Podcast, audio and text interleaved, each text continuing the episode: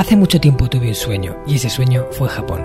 Me llamo Marcos Cartagena y quiero darte la bienvenida al Hanasaki Podcast, un lugar donde te hablaré de las enseñanzas más valiosas que he aprendido de la cultura japonesa, mis propias reflexiones sobre la vida y una sección de entrevistas que he titulado Personas con Ikigai, en la que traeré a hombres y mujeres que han encontrado su propósito vital y trabajan cada día para hacerlo realidad. Espero de corazón que disfrutes de los minutos que están por llegar y por último un breve mensaje en japonés que deseo algún día seas capaz de descifrar. Hanamitai ni seichuste saite.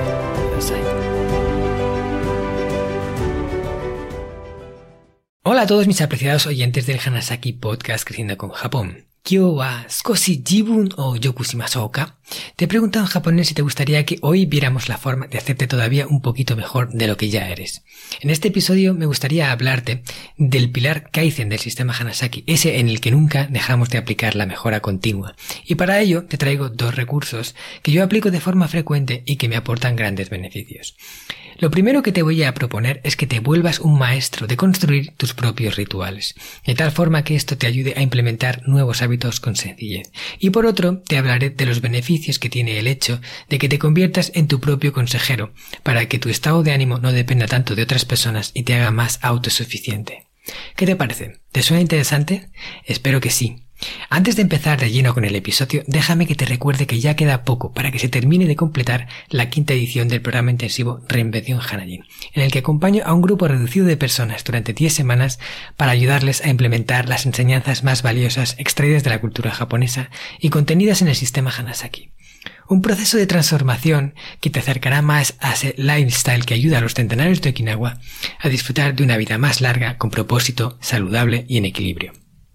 Si quieres que te cuente más, escríbeme a hola.marcoscartagena.com o envíame un mensaje a través de mi cuenta de Instagram, marcos.cartagena.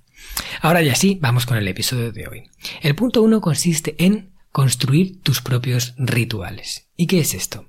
Bueno, yo desde que viví en Japón y estuve allí conviviendo con los japoneses, me di cuenta de lo propensos que son a construir rituales en los cuales ejecutan acciones de una forma ya pactada y prediseñada.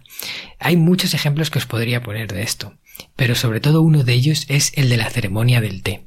Aquellos que lo hayáis visto alguna vez si, si puede ser presencial, que tiene mucha más magia, pero si no, en algún vídeo, os daréis cuenta de que se trata de un acto súper elegante, súper predefinido, en el cual el maestro de té o la maestra entran en la sala y lo van realizando todo paso por paso, de una forma eh, no sé, increíblemente mágica. Es como que te metes en un estado de, de relajación, de observación, de, de, ver cómo coge cada objeto, cómo coloca el té dentro de la taza, cómo remueve, todo con la máxima elegancia posible. Y yo que he estado allí, que además viví con, con una familia de japoneses, ¿no? Con los señores Tokuda, ellos eran, eh, bueno, son grandes defensores de las tradiciones japonesas y, y la mujer, la señora Tokuda Sanae-san, era practicante de la ceremonia del té, aprendí de la ceremonia del té de hace ya más de 10 años, 10 años aprendiendo la ceremonia del té y todavía era aprendiz, ¿no? Y ella iba dos veces por semana a casa de una maestra, una gran maestra de, de la ceremonia del té para aprender las diferentes variantes y fórmulas que había de realizar este ritual. Y en alguna ocasión yo tuve la suerte de poder acompañarla para que, bueno, simplemente hiciera de conejillo de indias. Bueno, cuando tú preparas la ceremonia del té, necesitas a alguien a quien preparársela. Pues cogen a voluntarios, que normalmente son familiares o amigos de los que van a las clases, y reciben la ceremonia del té. Entonces yo fui con ellos varias veces y estuve allí viendo cómo la, la, la maestra le corregía cada movimiento. Le iba diciendo esto y aquello, esto se hace así, esto es a... pero cosas muy, muy pequeñas. A lo mejor que había cogido la taza y la había dejado dos centímetros más a la derecha y en realidad era dos centímetros más a la izquierda. Y puede parecer que esto es como un poco exagerado, tan, tan pactado, pero eh, creaba una, una magia a la hora de realizar esa ceremonia porque todo estaba hecho de la forma en la que se consideraba que era la mejor forma de hacerlo. Y, el resultado es, es, brillante, ¿no? Es lo que todos hemos visto. Y, y, cuando estás allí, evidentemente, simplemente te dejas embriagar por todo lo que te rodea y te, te metes en un estado de, de fluir. Pues esto lo aplican en otras disciplinas, por ejemplo, en el karate. Yo también, que he sido practicante de karate durante muchos años, y bueno, y sigo siéndolo, las katas son secuencias de movimientos que se utilizan para aprender los golpes. Las secuencias ayudan a que una vez que se activa la primera parte, todo lo demás venga en cadena. Esto es lo que yo llamo un ritual. Y hay muchas formas de aplicar esta metodología, de crear rituales. No solo a la hora de diseñar, por ejemplo, una secuencia que vas a hacer como un baile o como una ceremonia del té, sino también en nuestra vida diaria, en las pequeñas cosas y sobre todo en los hábitos. Cuando establecemos un ritual, quiere decir que vamos a encadenar diferentes acciones en una misma serie. ¿Vale? De esta forma, una vez que inicie el proceso con el primero de ellos, los demás vendrán como más seguidos, porque los habremos ido enlazando. Tú puedes crear rituales de todo tipo, por ejemplo, un ritual de, de cada mañana. De tal forma que tú te levantes por la mañana y hagas una serie de cosas ya pactadas, ya decididas por ti, en secuencia. Imagínate que te levantas, lo primero que haces es vas y te lavas los dientes. Después de eso bebes un vaso de agua. Después de eso, haces una meditación. Después de eso, abres la ventana y respiras aire puro. Después de eso, ¿vale? Te dices a ti mismo unas afirmaciones que te potencien.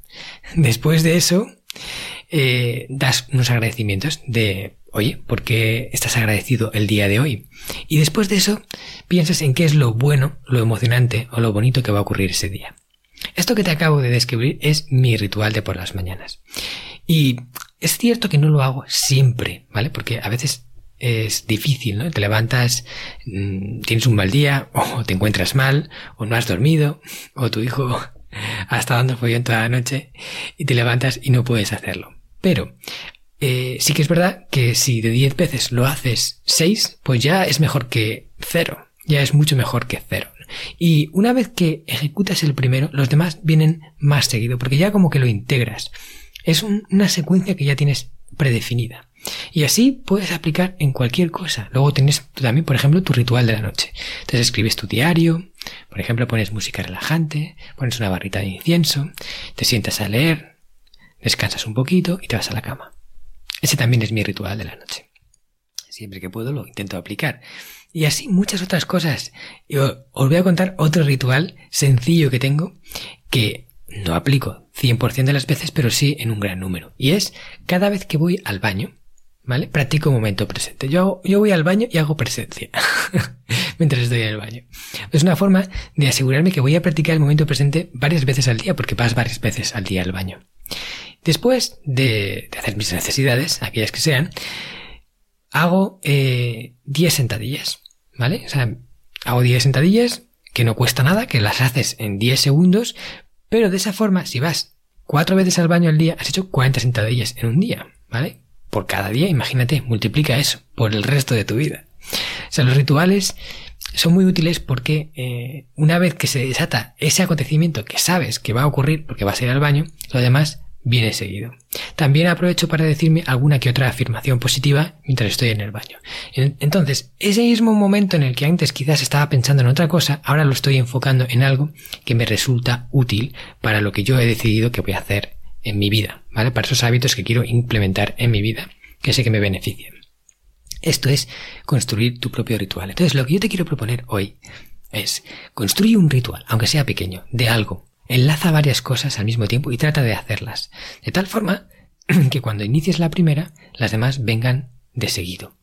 Y verás cómo es mucho más fácil hacer los hábitos en rituales, en secuencias, que por separado. Un día aquí, otro día aquí, otro esto, otro esto. ¿Vale? Pruébalo y me dices qué tal. Este podcast está patrocinado por descubriendojapón.com, una agencia especialista en organizar viajes con alma a Japón de la que yo también soy uno de sus fundadores. Hemos nacido para dar servicio a todos aquellos que quieran descubrir el país de una forma diferente, con la que poder conectar con su esencia y volver de allí con la sensación de haberlo conocido de verdad.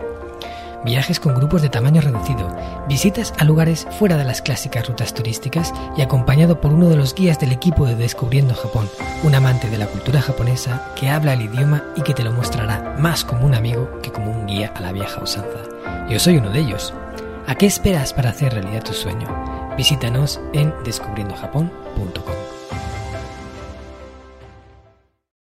El siguiente punto del que te quiero hablar es que te conviertas en tu propio consejero. ¿Y qué significa esto? Muchas veces, para controlar nuestro estado de ánimo, dependemos de otras personas que nos suban la moral. ¿Vale? Todos sabemos que hay días mejores y peores. Hay días en los que te sientes con más energía y otros con menos. Otros días en los que estás un poquito más triste o un poquito más animado. Y esto es algo que no controlamos, no decidimos nosotros. Aparentemente, no lo decidimos. Pero ocurre. Lo que pasa es que nosotros podemos hacer algo ese día para intervenir en ese estado de ánimo y modificarlo, ya sea para potenciarlo en lo negativo o ya sea para resurgir de tus cenizas y volver a recuperar tu moral alta. En otro algún episodio que he hablado sobre este tema con alguno de los invitados de la sección de, personas con Ikigai, ha salido la parte de, de, cómo mantener, manejar tu estado de ánimo, ¿no? Por ejemplo, en el episodio que, en el que hablé con, Rubén Turienzo, o también en la entrevista que le hice a Javier Iriondo, comentamos ese tema.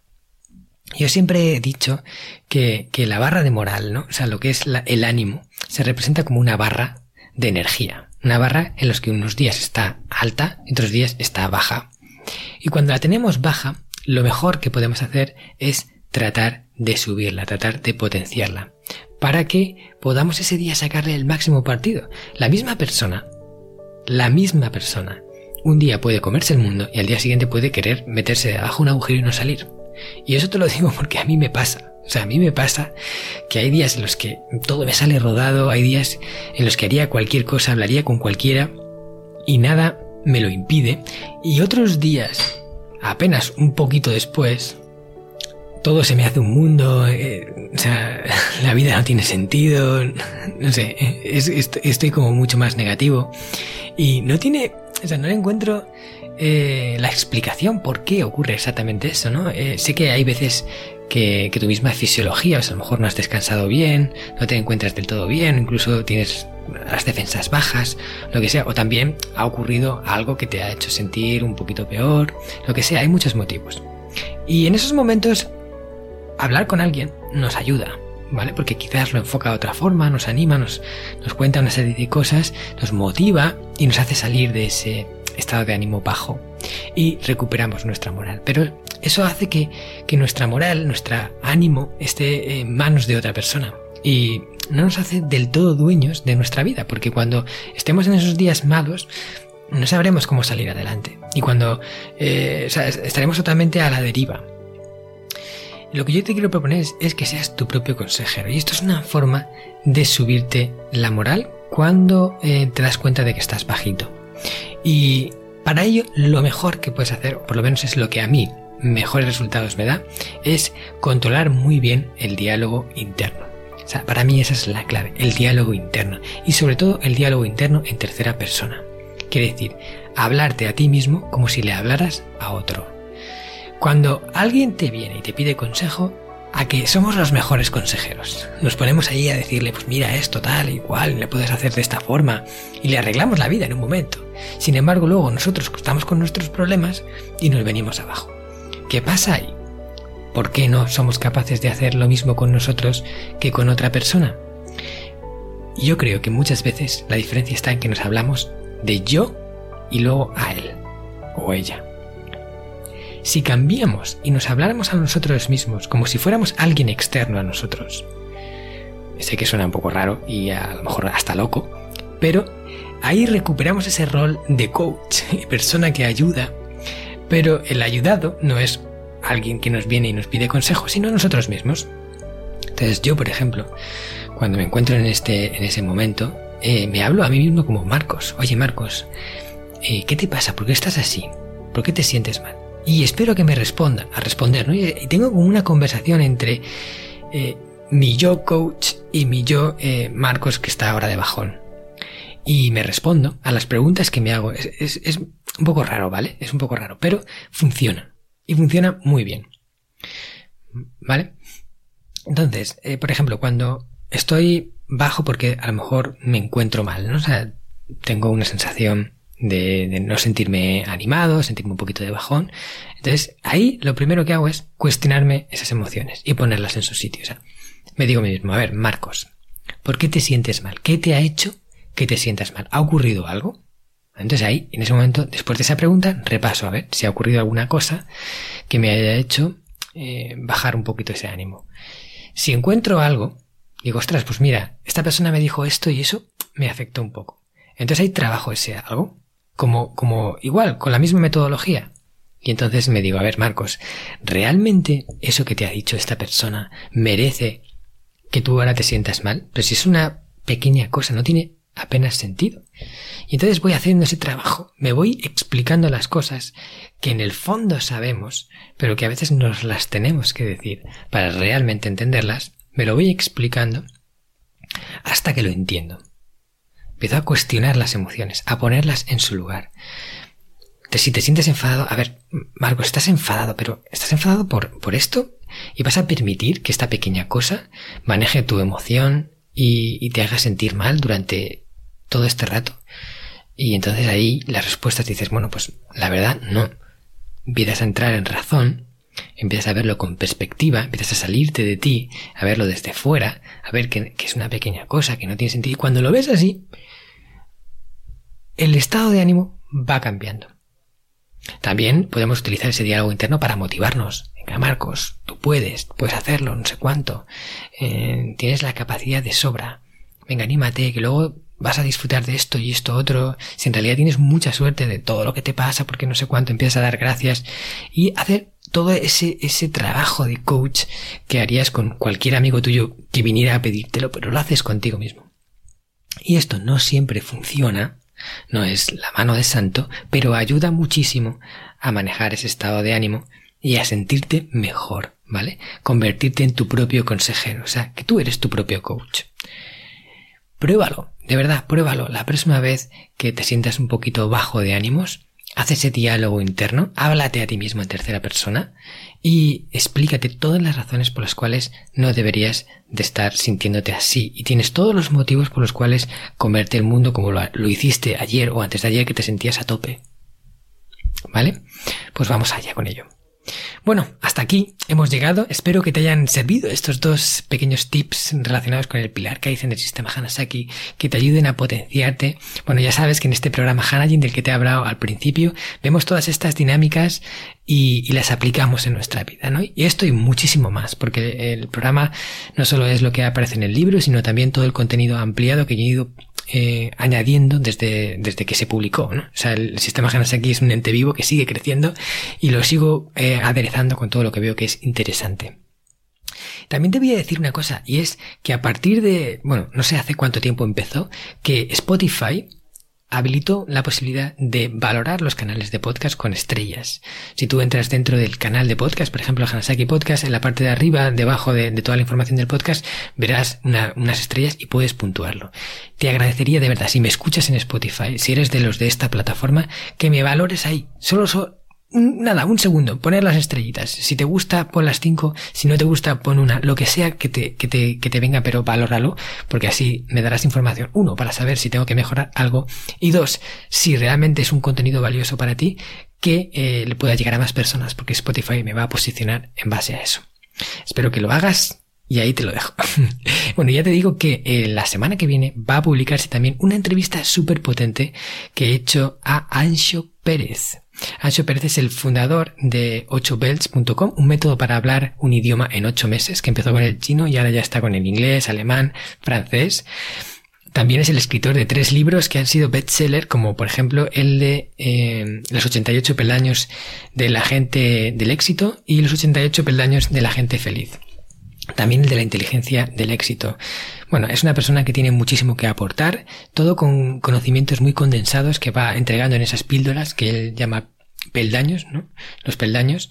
Y, y bueno, eh, ya te digo que ha sido genial hablar con él y todo lo que hemos comentado creo que ha sido un episodio súper interesante.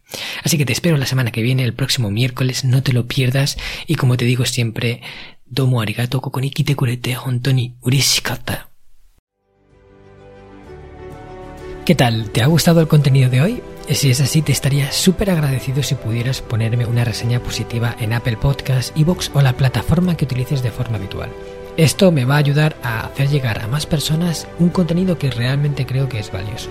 También te recuerdo que todos los oyentes del podcast tenéis la posibilidad de descargar de forma gratuita el primer capítulo del libro, del cual soy autor, El Sistema Hanasaki, los nueve pilares de Japón para una vida centenaria con sentido, y además un pequeño ebook complementario que he escrito y titulado Los 27 superalimentos de la dieta japonesa, donde hablo de aquellos alimentos que según se cree ayuda a los japoneses más longevos a vivir hasta los 100 años. Puedes descargar estos dos obsequios en marcoscartagena.com barra regalo. Nos vemos en el próximo podcast y como dirían en japonés, mata kondo, soremade o genki.